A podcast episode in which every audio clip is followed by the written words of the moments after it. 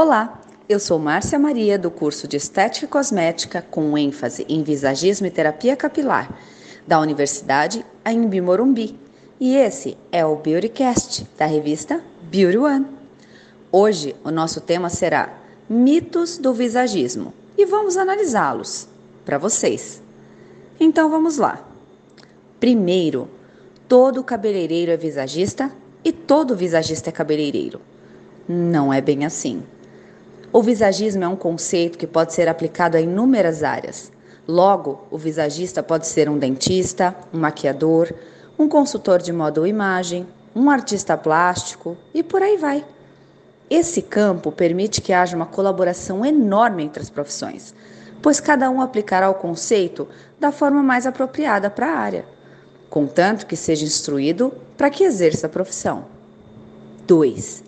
Só mulheres procuram visagismo. Essa é esquisita e que bom que é um mito. Visagismo existe para quem tem uma imagem a ser trabalhada, seja homem ou mulher. 3.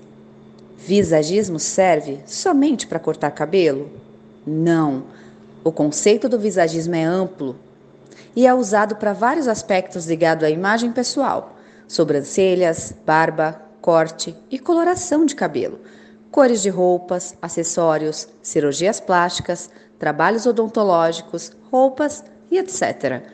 Então, nem sempre o cliente vai fazer uma consultoria do visagismo e vai cortar o cabelo.